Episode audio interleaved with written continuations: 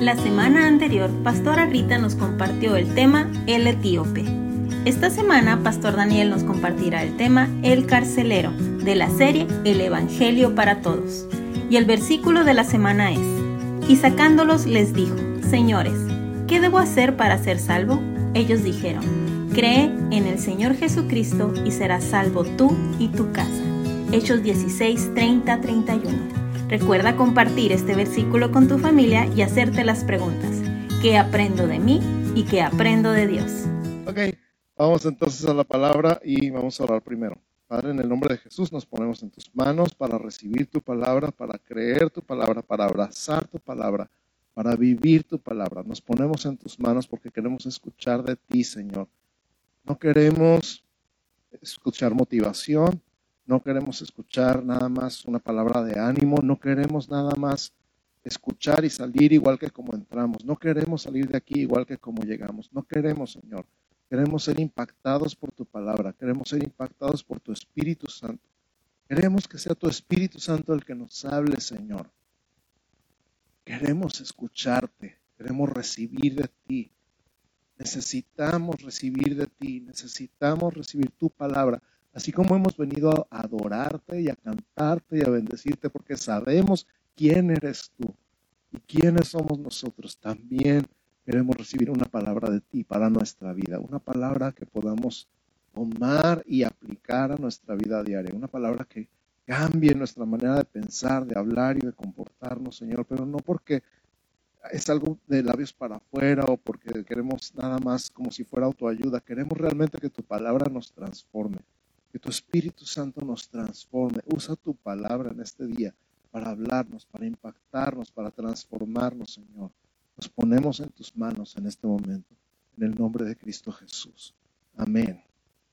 Ok, entonces ya escuchamos el tema. Nuestro tema del día de hoy es el carcelero. En la serie se llama El Evangelio para Todos. ¿Cómo se llama la serie? Muy bien, y hemos estado aprendiendo de cómo recibió el Evangelio Pablo, qué manera tan impresionante, va a tener un encuentro con Jesús en persona, con el Cristo resucitado. Porque cualquier cristiano que se le pusiera enfrente, pues lo iba a meter a la cárcel. Entonces tenía que ser Jesús en persona el que se le presentara y le tumbara todos sus argumentos de un trancazo. Y ahí en el suelo dijo estas palabras, ¿quién eres, Señor? Y conoció a Jesús en persona. Jesús le dijo, yo soy Jesús a quien tú persigues. Y entonces viene esta frase, Señor, ¿qué quieres que yo haga? Y decíamos que la primera pregunta nos lleva a ser creyentes y la segunda nos lleva a ser discípulos. Primero es quién eres, Señor, conocer a Jesús. El segundo es, Señor, ¿qué quieres que yo haga? Es seguir a Jesús, seguir sus instrucciones. Y pues, posteriormente pasamos con con Pedro y cuando Pedro va a, compartir el Evangelio en casa de Cornelio y cómo se le presenta este lienzo del cielo, ¿verdad? Y le dice, come, levántate, mata y come. Y había toda clase de animales, todos los animales que según la ley de Moisés no se podían comer, eran animales inmundos. Y Pedro usa esta palabra, Señor, no. Y decíamos, ¿cómo van estas dos palabras juntas? Si le estás diciendo Señor, Señor significa mi rey, mi amo, mi dueño, el que manda en mi vida. Entonces, Señor, no, son dos palabras que no van juntas. O es tu Señor o le dices que no. Pero él le da su razón. Nunca he comido nada inmundo. Y Jesús le contesta, no llames inmundo lo que yo he limpiado. Y como cuando Cornelio precisamente había tenido esta visión y lo había mandado llamar y le dice específicamente, ¿verdad? Nombre y dirección. En los tres casos hemos visto lo específico que es Dios cuando nos da una palabra, cuando nos habla, y cómo entiende él esta frase que fue nuestro versículo de la semana. Ahora entiendo que Dios no hace acepción de personas. Dios no rechaza a nadie y no tiene favoritismo. Él te quiere a ti, Él vino por ti, Él te ama a ti, seas quien seas. Aprendimos de Pablo que los fariseos necesitan a Jesús y aprendimos de Cornelio que la gente buena también necesita a Jesús. Y la semana pasada, la pasarrita nos habló de Felipe y el etíope. Y Felipe, igual que Ananías, igual que Pedro, escucha la palabra de Dios, dice, levántate y vete al camino que va de Jerusalén a Gaza, que es desierto. Ni preguntas, así como vete a Tecate, ¿por la libre o por la cuota? Por la libre. Así de específico es Dios. Y luego júntate a ese carro y cómo escucha que va leyendo el profeta Isaías y cómo le dice, bueno, entiendes lo que lees y pues cómo voy a entender si nadie me explica. Súbete al carro conmigo y explícame. Y entonces le comparte desde ahí, desde lo que estaba leyendo, desde lo que sabe el Evangelio. Y así como, eh, como Felipe, nosotros también necesitamos acercarnos a la gente y hablarles desde lo que saben. No tratar de impresionarlos con nuestro conocimiento de la palabra, sino, ok, ¿qué es lo que sabes de Dios? Cuando una persona le comparte el Evangelio por primera vez, siempre empiezo con la misma frase. Lo primero y lo más importante que tienes que saber es que Dios te ama. Vamos empezando por ahí. ¿Todo el mundo sabe que Dios lo ama? De veritas, de veritas. Porque a veces tienes dudas, ¿verdad? Y la gente allá afuera no está muy segura que Dios la ame. Necesitan saber, enterarse que Dios te ama. Ahí empieza el Evangelio. Y hoy vamos a estudiar la conversión de un personaje distinto a todos los anteriores. Él no es judío, no es fariseo, no es un romano devoto a Dios como Cornelio, ni tampoco es un etíope que estaba leyendo las escrituras. Sin embargo, Dios lo encontró ahí en su trabajo. Él estaba haciendo simple y sencillamente su trabajo y de la manera más original, siendo un carcelero, le tocó recibir a dos misioneros arrestados injustamente por intereses económicos. Vamos a aprender cómo recibió el Evangelio el carcelero que tomó ahí en su prisión, en la que estaba a cargo, a Pablo y a Silas. Y la cita, el pasaje que vamos a estudiar el día de hoy es el libro de los Hechos, el capítulo 16. Así que si me acompañan, por favor, si son tan amables, vamos a abrir nuestra Biblia en el libro de los Hechos, capítulo 16. Les doy tiempo.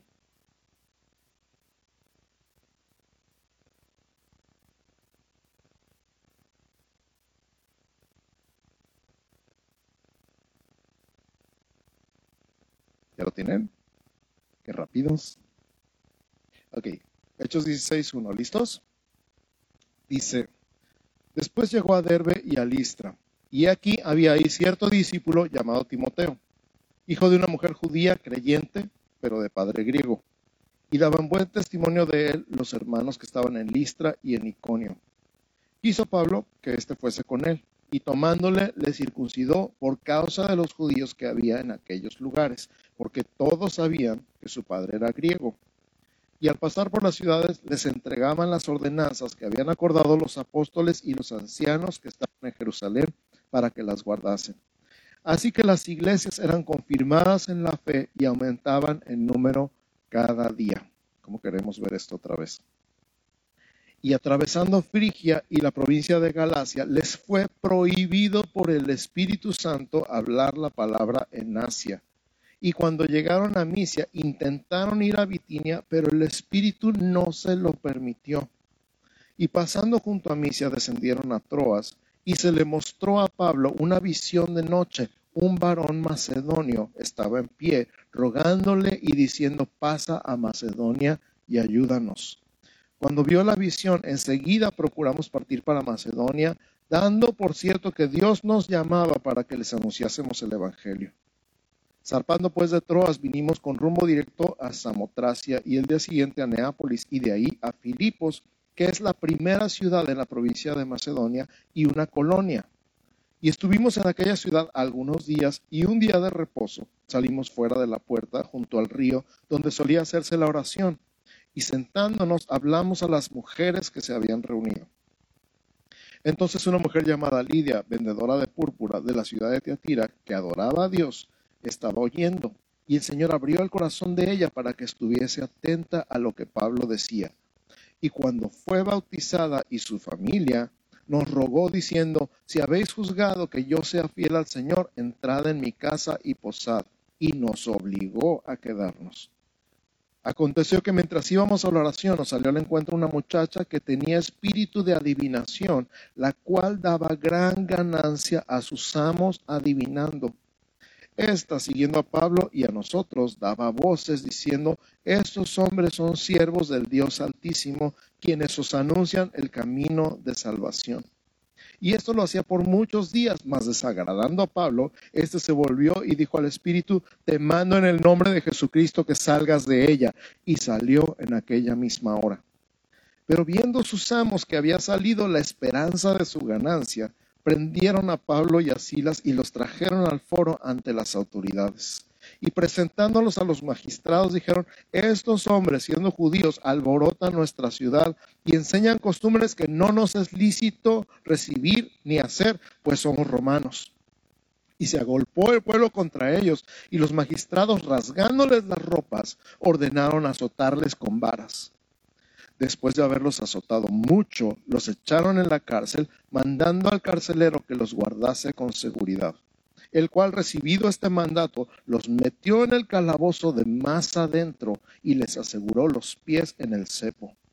Pero a medianoche, orando, Pablo y Silas cantaban himnos a Dios y los presos los oían. Entonces sobrevino de repente un gran terremoto, de tal manera que los cimientos de la cárcel se sacudían y al instante se abrieron todas las puertas y las cadenas de todos se soltaron. Despertando el cancelero y viendo puertas, las, perdón, viendo abiertas las puertas de la cárcel, sacó la espada y se iba a matar pensando que los presos habían huido.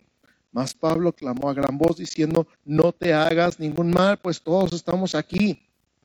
Él entonces pidiendo luz, se precipitó adentro y temblando se postró a los pies de Pablo y de Silas y sacándolo les dijo, señores, ¿qué debo hacer para ser salvo? Ellos dijeron, cree en el Señor Jesucristo y serás salvo tú y tu casa. Y le hablaron la palabra del Señor a él y todos los que estaban en su casa. Y él tomándolos en aquella misma hora de la noche, les lavó las heridas y enseguida se bautizó él con todos los suyos. Y llevándolos a su casa, les puso la mesa y se regocijó con toda su casa de haber creído a Dios. Cuando fue de día, los magistrados enviaron a alguaciles a decir, suelta a aquellos hombres. Y el carcelero hizo saber estas palabras a Pablo. Los magistrados han mandado a decir que se os suelte. Así que ahora salid y marchaos en paz. Pero Pablo les dijo, después de azotarnos públicamente, sin sentencia judicial, siendo ciudadanos romanos, nos echaron en la cárcel y ahora nos echan encubiertamente. No, por cierto, sino que vengan ellos mismos a sacarnos. Y los alguaciles hicieron saber estas palabras a los magistrados, los cuales tuvieron miedo al oír que eran romanos. Y viniendo les rogaron y sacándolos les pidieron que salieran de la ciudad. Entonces, saliendo de la cárcel, entraron en la casa de Lidia y habiendo visto a los hermanos, los consolaron y se fueron. Esto es Hechos 16. Qué impresionante, ¿verdad? Qué impresionante historia como todas las que hemos visto en esta serie del Evangelio para todos, porque el Evangelio es para todos. Es para todos. Una de las cosas que hablaba yo cuando Cornelio, ¿se acuerdan? Que, llamara a la gente inmunda o inmerecedora. En este caso, nosotros no tenemos derecho de decidir quién merece escuchar el Evangelio y quién no. Nadie tiene derecho de decir, no, este no merece que le predique. A lo mejor lo podrás ver todo feo, todo chilapastroso, a lo mejor podrás saber muchas cosas de su vida, pero cada persona, rica o pobre, guapa o fea, gorditos, flaquitos, güeritos, morenitos, todos merecen, todos necesitan, es más, nadie merece, todos necesitan escuchar el Evangelio. vamos a hablar cinco cosas de este pasaje, cinco cosas que yo quiero resaltar de este capítulo 16 de Hechos. ¿Están listos? Número uno, Timoteo. ¿Qué onda con Timoteo? Aquí es la primera vez que se le menciona. Y es importante que veamos tres cosas acerca de Timoteo. Número uno, su ascendencia. Él era de madre judía, su mamá era judía y era creyente, pero su papá era griego. Ahora, los judíos le llamaban griego como a todos los gentiles, todos los que no eran judíos, como de moda se les puso griegos, como si todos los que no fueran mexicanos fueran gringos, algo así era padre griego, entonces tenía costumbres griegas, es decir, extranjeras, politeístas, creían en los dioses de los griegos, igual que los de los romanos. Misma historia, los que se acuerdan un poquito de su historia universal, los dioses griegos y los romanos tienen las mismas características, no más diferentes nombres, y es un masacote ahí. Pero su mamá era judía y era creyente. De hecho, ¿se acuerdan cuando Pablo le escribe a Timoteo? Acerca de la fe no fingida que habitó en su abuela y en su madre, y estoy seguro que también en ti, le dice. ¿Se acuerdan? Otra cosa interesante de Timoteo es que todos daban buen testimonio de él. hay jóvenes aquí que me encantan, me encanta verlos, me encanta platicar con ellos y todo el mundo con quien platico de fulanito, de sutanito, es que es bien curado, es bien buena onda y Dios le está hablando y yo lo veo cómo está creciendo, ¿verdad que sí? Hay muchachos así que nos inspiran, nos inspiran y todo el mundo da buen testimonio de ellos. Así era Timoteo. Todos los que lo conocían daban buen testimonio de él. Y entonces Pablo lo vio y le dijo, tú me gustas para misionero, te voy a entrenar. Y lo reclutó y todavía dice que lo circuncidó, el pobre muchacho, quién sabe cuántos años tendría, pero pues le tocó la circuncidada por causa de los judíos, dice que había ahí alrededor. O sea, antes de que le hicieran pancho a los judíos, él decidió circuncidarlo y se lo llevó a su viaje misionero. Esto es Timoteo. Cuando vuelvan a leer sobre Timoteo, primera y segunda de Timoteo, y cuando lean en hebreo, saber que nuestro hermano Timoteo, que estaba en la cárcel, ha sido liberado, es padrísimo recordar que aquí lo estamos leyendo por primera vez en Hechos 16, ¿ok? Número dos, el Espíritu Santo. Alguna persona ha dicho, y yo concuerdo con él, que este libro, Los Hechos de los Apóstoles, debería llamarse Los Hechos del Espíritu Santo. Realmente el que hace la obra en la iglesia es el Espíritu Santo. Hay apóstoles, hay profetas, evangelistas, pastores, maestros, hay todos los dones y todos los ministerios y las operaciones, pero el que hace todo en todos es Dios. La iniciativa siempre viene de Dios. Ya lo vimos, ¿verdad? Lo vimos con Ananías, lo vimos con Pedro, lo vimos con Felipe y esta no es la excepción. La iniciativa siempre es del Espíritu Santo. En este caso, Pablo cambia de papel. En el primero fue el evangelizado, ahora es el evangelista. Pero la labor es del Espíritu Santo. Y me impresiona tanto que llegan a una parte en el camino donde es una encrucijada. Hay eh, para esta ciudad para acá, para otra ciudad de este lado y para otra ciudad de este lado, a diferentes regiones.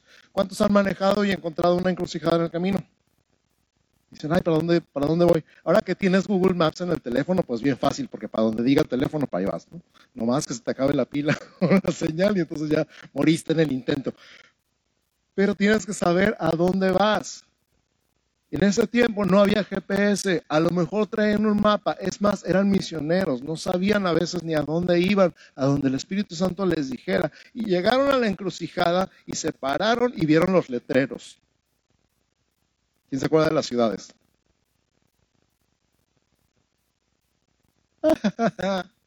Misia era una, ¿verdad?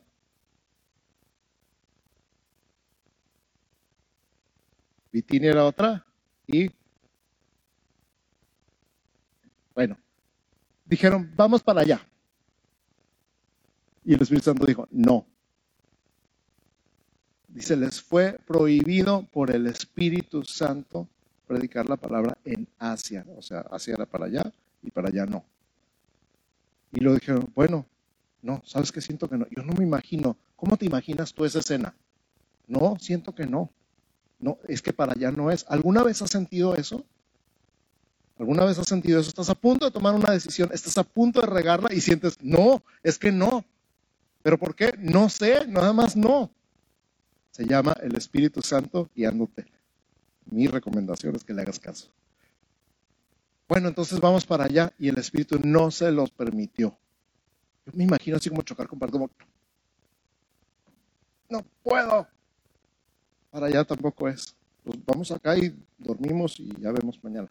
Y en la noche el Espíritu Santo le da este sueño a Pablo de un varón macedonio. ¿Cómo supo que era macedonio? Yo no sé. Yo pienso hoy, me imagino, tú y yo tratando de, visualizar esto en nuestros días. Dirías, a lo mejor un varón de Monterrey. ¿Y cómo sabías que era Monterrey? un varón de Michoacán. ¿Cómo sabías que era Michoacán? Pero él supo que era macedonio sus facciones, su manera de vestir, su manera de hablar. ¿Cómo identificamos a alguien que es de otra parte? El hablar, la ropa, a lo mejor la estatura o el color de piel, no sé. Pero Pablo supo que era macedonio y que le decía, pasa Macedonia y ayúdanos. ¿De quién era la visión? Del Espíritu Santo el Espíritu Santo dirigiéndonos en nuestra vida. Si somos lo suficientemente atentos, el Espíritu Santo siempre nos está hablando. siempre nos está guiando, siempre nos está dirigiendo. Nomás tenemos que aprender a poner atención. Número tres, finalmente llegaron a Filipos. Filipos era entonces la colonia, una colonia romana. Quiere decir que tenían costumbres romanas. En Filipos conocieron a Lidia, que fue la primera persona que creyó en el Evangelio y que los recibió en su casa y que prácticamente los obligó a quedarse. También me encanta, he conocido personas así. ¿Has conocido personas así? vas a algún lado. Yo no sé si a ti te ha tocado, a mí me tocó caminar en la sierra por horas y conocer a personas que por primera vez había visto en mi vida y que me metieron a su casa y me sentaron en la mesa y me dieron de comer sin saber quién era yo o quién eres, era mi familia. Que tienen la costumbre de la hospitalidad. Ahora ya nos da miedo meter a alguien en nuestra casa, ¿quién sabe quién es? Pero Lidia los metió en su casa, sabiendo que eran misioneros, sabiendo que venían de fuera, sabiendo que no tenían dónde quedarse, los metió en su casa y los hospedó, habiendo creído ella el Evangelio. Y esta parte de la adivina está impresionante. O sea, van de la casa de Lidia al lugar de la oración todos los días. Y todos los días una muchacha se levanta y va detrás de ellos. Y todo el mundo sabe que es una divina. Ahora, en nuestros días todavía hay adivinación, ¿verdad que sí?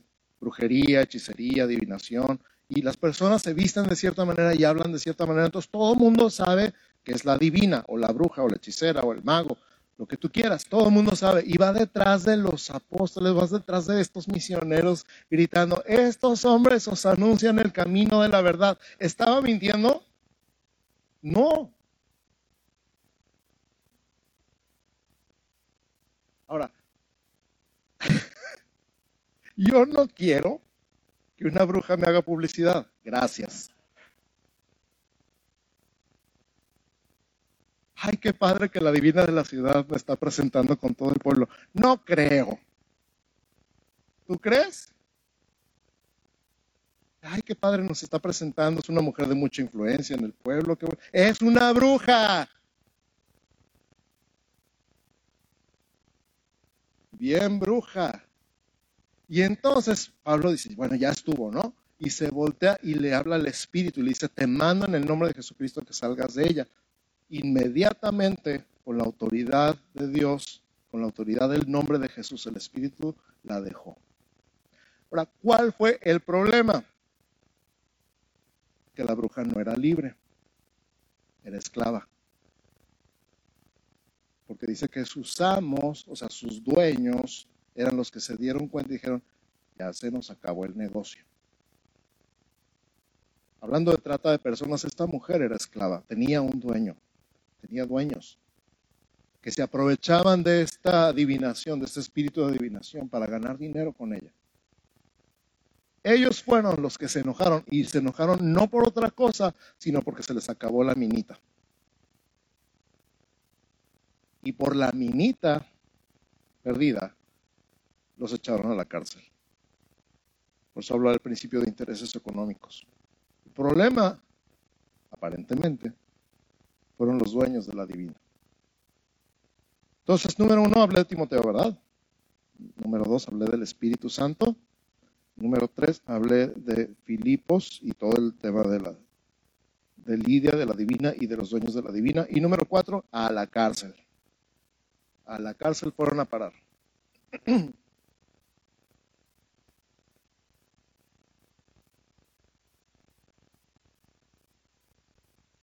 Esto es lo interesante. Había cuatro personas que estaban en ese viaje.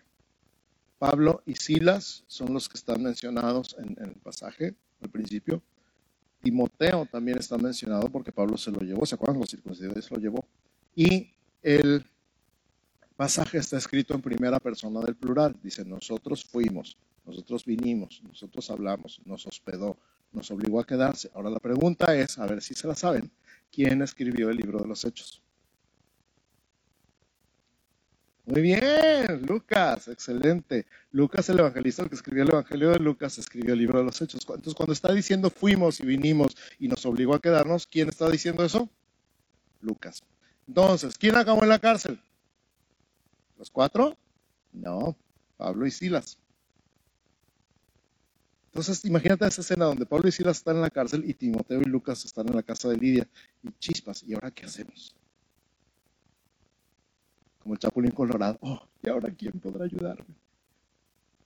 Seguramente estaban orando por ellos y pidiendo que Dios hiciera un milagro, pero donde me quiero enfocar, un poquito antes de eso, dice que los azotaron con varas no con el látigo romano como a Jesús, ese látigo que tenía los ganchos de, fierro que se traían la carne y los huesos y los nervios y los tendones, con varas.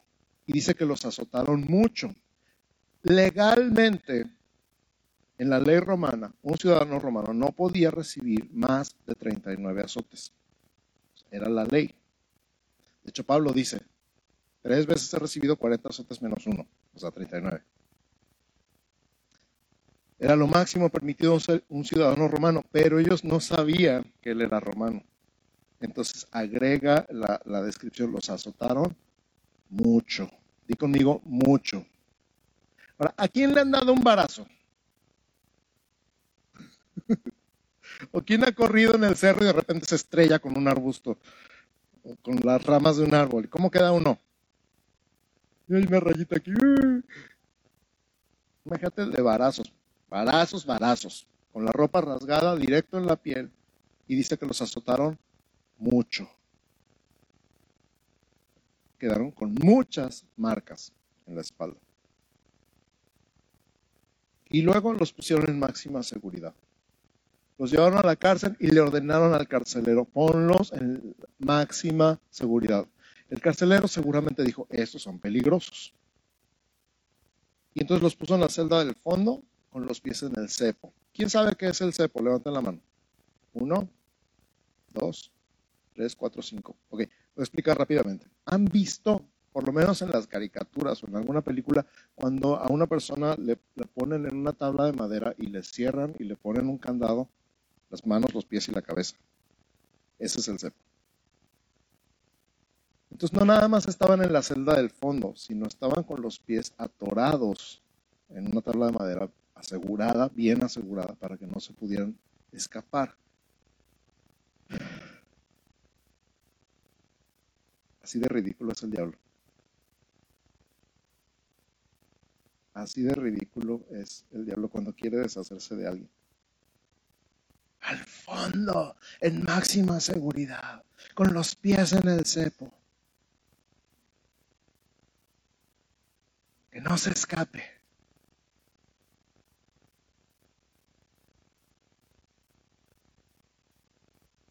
he tenido el gran honor y el gran privilegio de predicar y estar presente en los bautizos de los presos más peligrosos en máxima seguridad.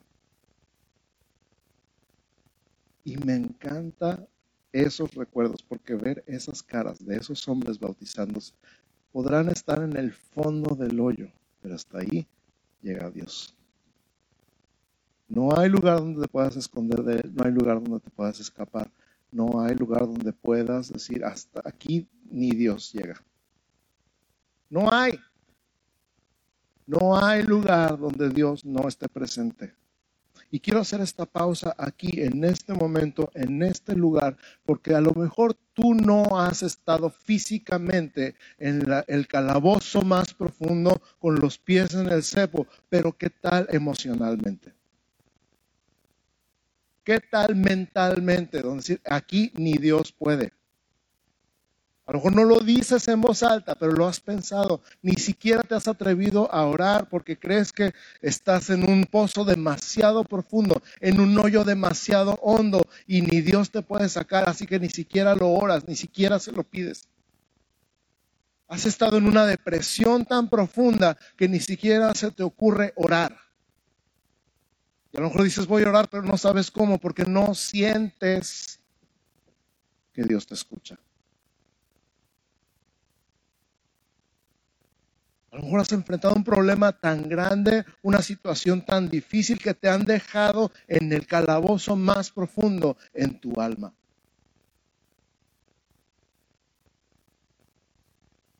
Y yo quiero decirte, Dios está ahí. Yo quiero decirte, Dios ve, Dios escucha, Dios sabe y Dios puede. Yo no sé por lo que hayas estado pasando. No quiero saber. Pero sé que Dios puede. Sé que Dios puede con eso y más. Y sobre todo sé que Dios está ahí contigo. Entonces, escucha esta frase. Ahí a medianoche ellos oraban y cantaban. Y los presos los oían. Ay, pastor, usted debe estar loco si cree que voy a cantar así como estoy ahorita. ¿Cómo se le ocurre?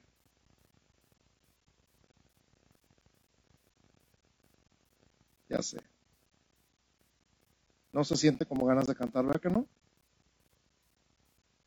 A veces las alabanzas las ves, las oyes, ves la letra en la pantalla y dices, ¿cómo quisiera creer eso? Ya sé. Yo he estado ahí. Pero ellos sabían algo que a ti y a mí se nos olvida, que Dios está ahí, que Dios ve, que Dios oye y que Dios puede llegar ahí donde estás. Y entonces hicieron lo que mejor sabían hacer. Ellos oraron y cantaron himnos a Dios. Y no los cantaron en su mente. No estaban así como...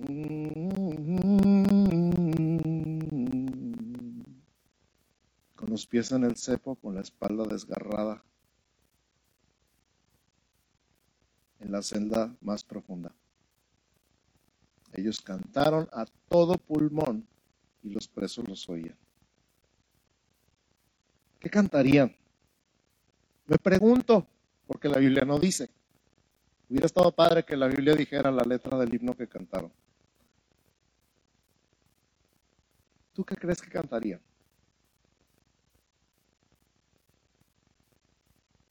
Dice que cantaban himnos, no sabemos qué himnos, pero hay muchas cosas que me puedo imaginar cantando. ¿Te imaginas un preso, dos presos en la cárcel, en la celda más profunda, con la espalda deshecha, cantando libre para correr, libre para danzar, libre para vivir por ti, libre soy. Esta bola del par de locos, ¿qué les pasa? ¿Qué cantarían? ¿Qué cantarían? ¿Qué rayos cantarían, pues?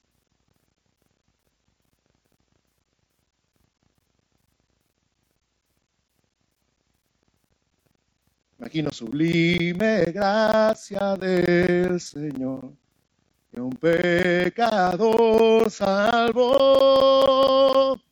Fui ciego, más hoy miro yo, perdido y él me. Y todos los presos oyendo eso. Yo no sé qué estaban cantando.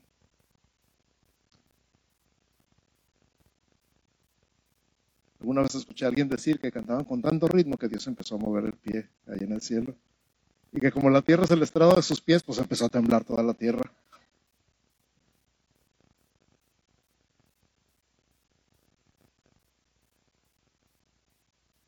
Número 5. El carcelero.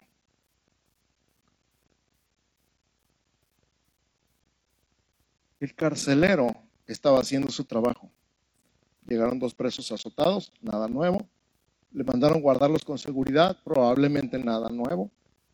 La razón es que Filipos era una colonia romana, como dije hace rato. Gobernaban las leyes romanas. La paz romana consistía en aplastar cualquier intento de revuelta o ideas contrarias al imperio.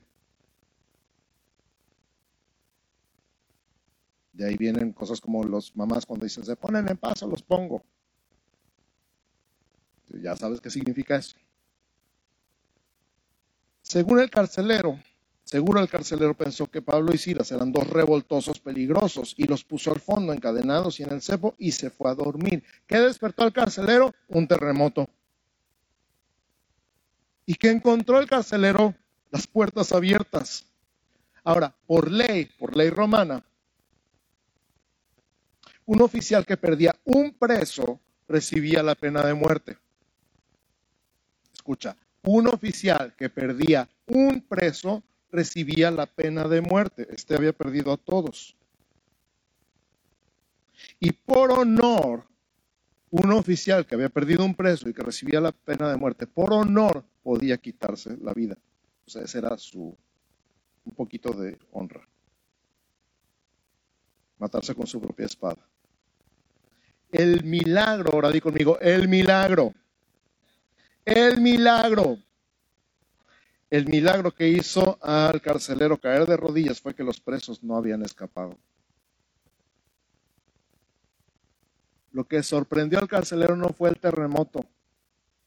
Lo que hizo al carcelero caer de rodillas no fueron las puertas abiertas ni las cadenas sueltas. Lo que lo impactó profundamente y lo hizo caer de rodillas temblando fue que los presos no habían escapado. No nada más Pablo y Silas, ninguno se escapó.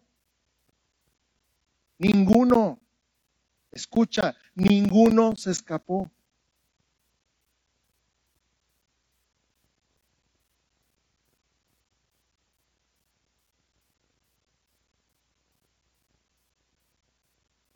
Yo no lo entiendo. ¿Tú lo entiendes?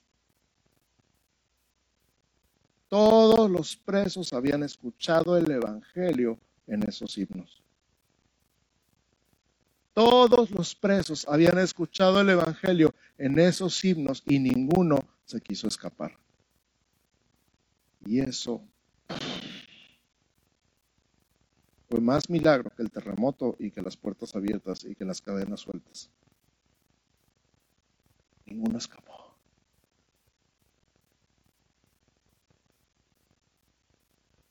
¿Sería acaso por la influencia de aquellos dos en el fondo? Claro. La pregunta que muchos nos hemos hecho en algún momento la hizo él en ese momento. Señores, ¿qué debo hacer para ser salvo? ¿Alguna vez te has preguntado eso? ¿Qué tengo que hacer? ¿Te acuerdas? ¿Te acuerdas hubo en algún momento donde te diste cuenta que estabas perdido, que ibas camino al infierno? ¿Te acuerdas ese momento donde ¡Ah! soy un pecador?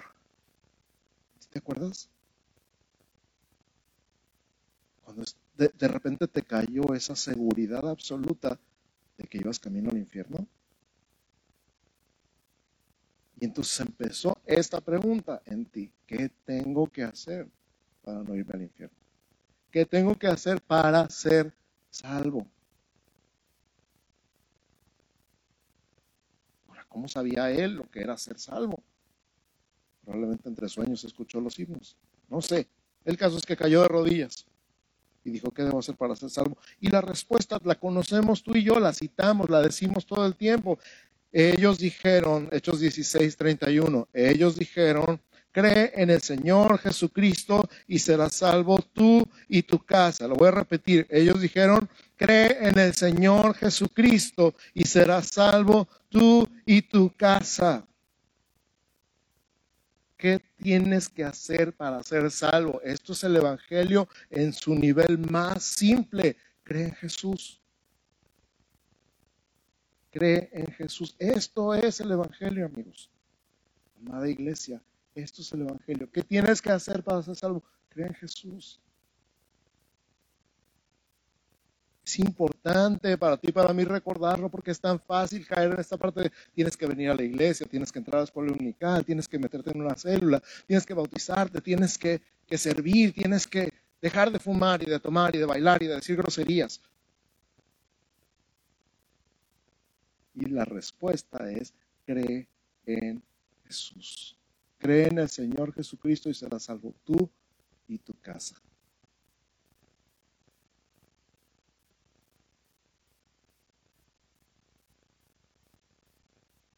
Cuando estés compartiendo el Evangelio con una persona,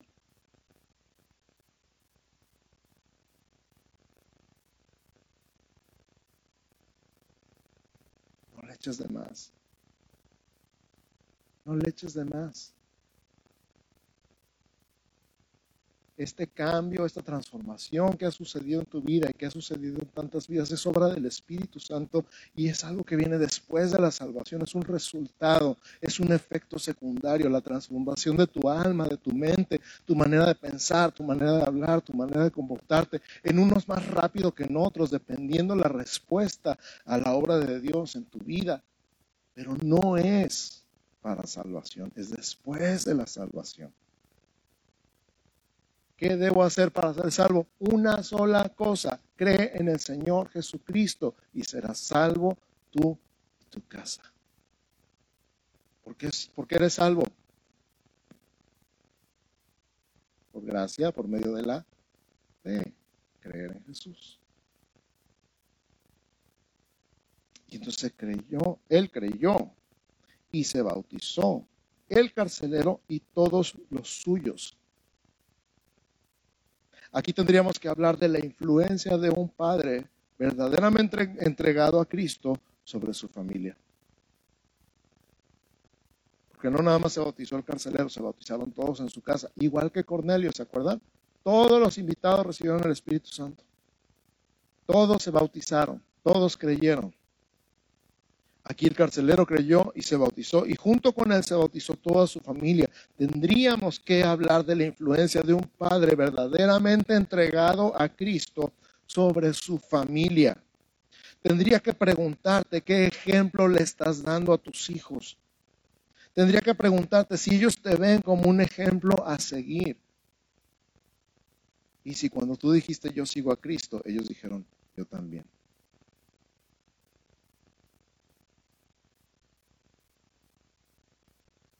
No quiero hacerte sentir culpable. No se trata de que sientas culpa y digas, ay, soy un fracaso como padre. No. Haz este pequeño pensamiento en tu cabeza. ¿Me están siguiendo? A lo mejor no tienes hijos, pero seguramente hay alguien que te está siguiendo. Estoy seguro que hay alguien que a lo mejor ni te has dado cuenta, pero te está siguiendo. Que ahí va detrás de ti. Qué increíble que si el carcelero se bautizó y que toda su familia se fue detrás de él. Qué gran ejemplo.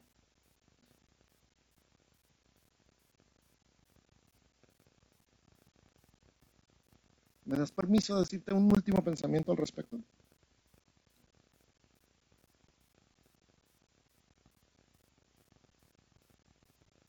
Ellos van a hacer lo que tú hagas, no lo que tú digas. Ellos van a hacer lo que tú hagas, no lo que tú digas. Te lo dejo tarea. Vamos a orar, cierra tus ojos.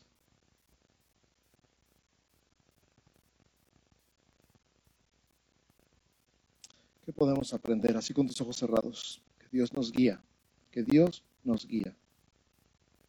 Esos, esos impulsos del Espíritu Santo en tu vida, yo oro que sean más y más y más fuertes cada vez.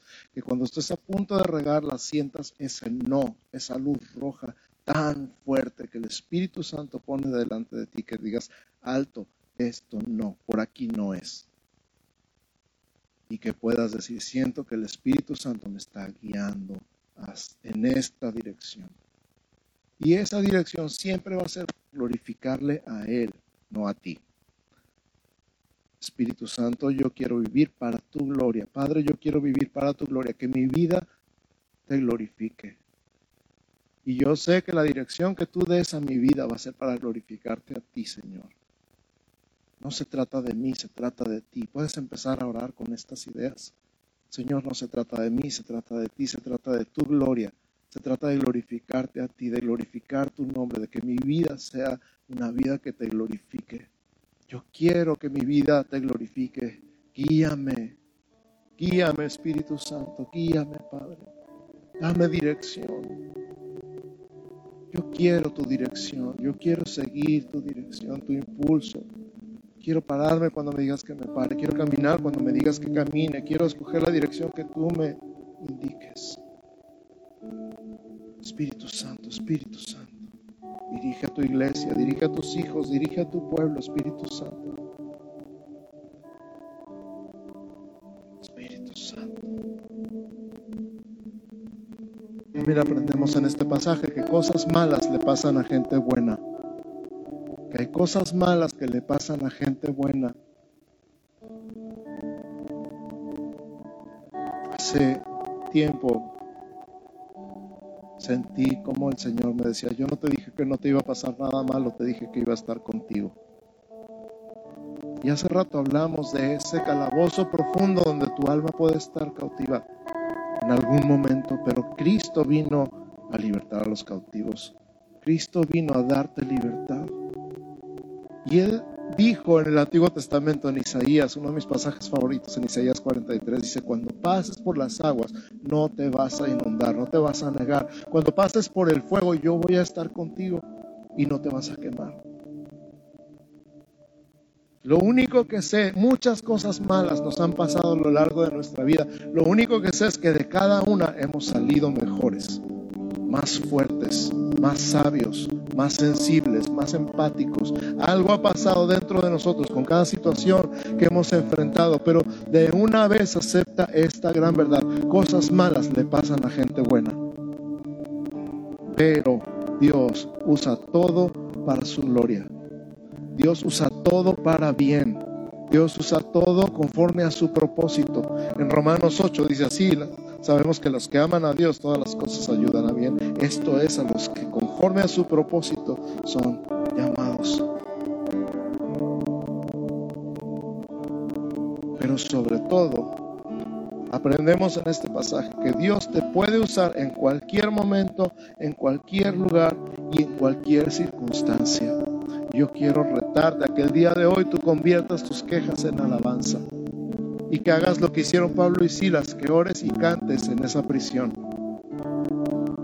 Que reconozcas quién es tu Señor, tu Rey, tu Dios, que Él es todopoderoso, que Él es bueno, que Él es amoroso, que Él está contigo.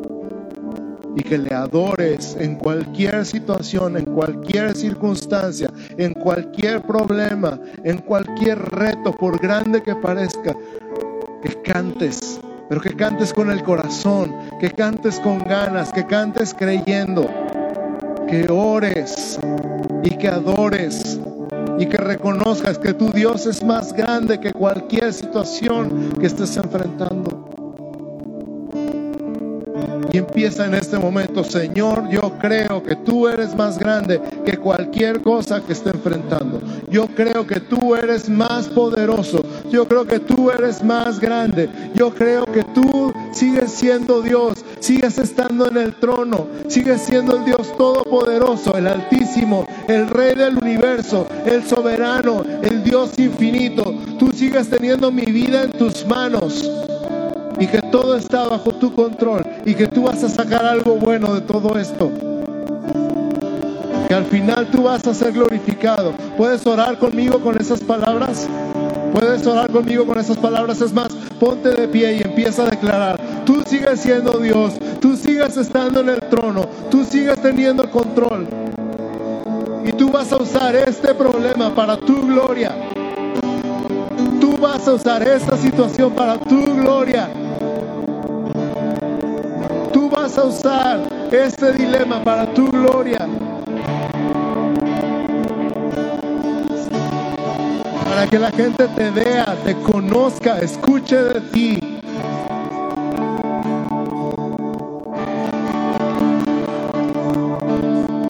Yo creo que tú te vas a glorificar en mi vida,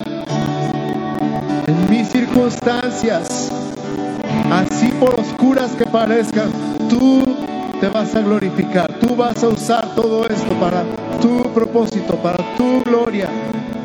Yo lo creo, yo decido creerlo y cambio mi queja en alabanza en este día, en esta hora, en este lugar. Declaro que tú eres Dios y que tú reinas. Iglesia, que el Señor te bendiga y te guarde. Que el Señor haga resplandecer su rostro sobre ti y tenga de ti misericordia que el Señor alce sobre ti su rostro y ponga en ti paz. En el nombre de Jesús. Amén, amén, amén, amén. Bendiciones.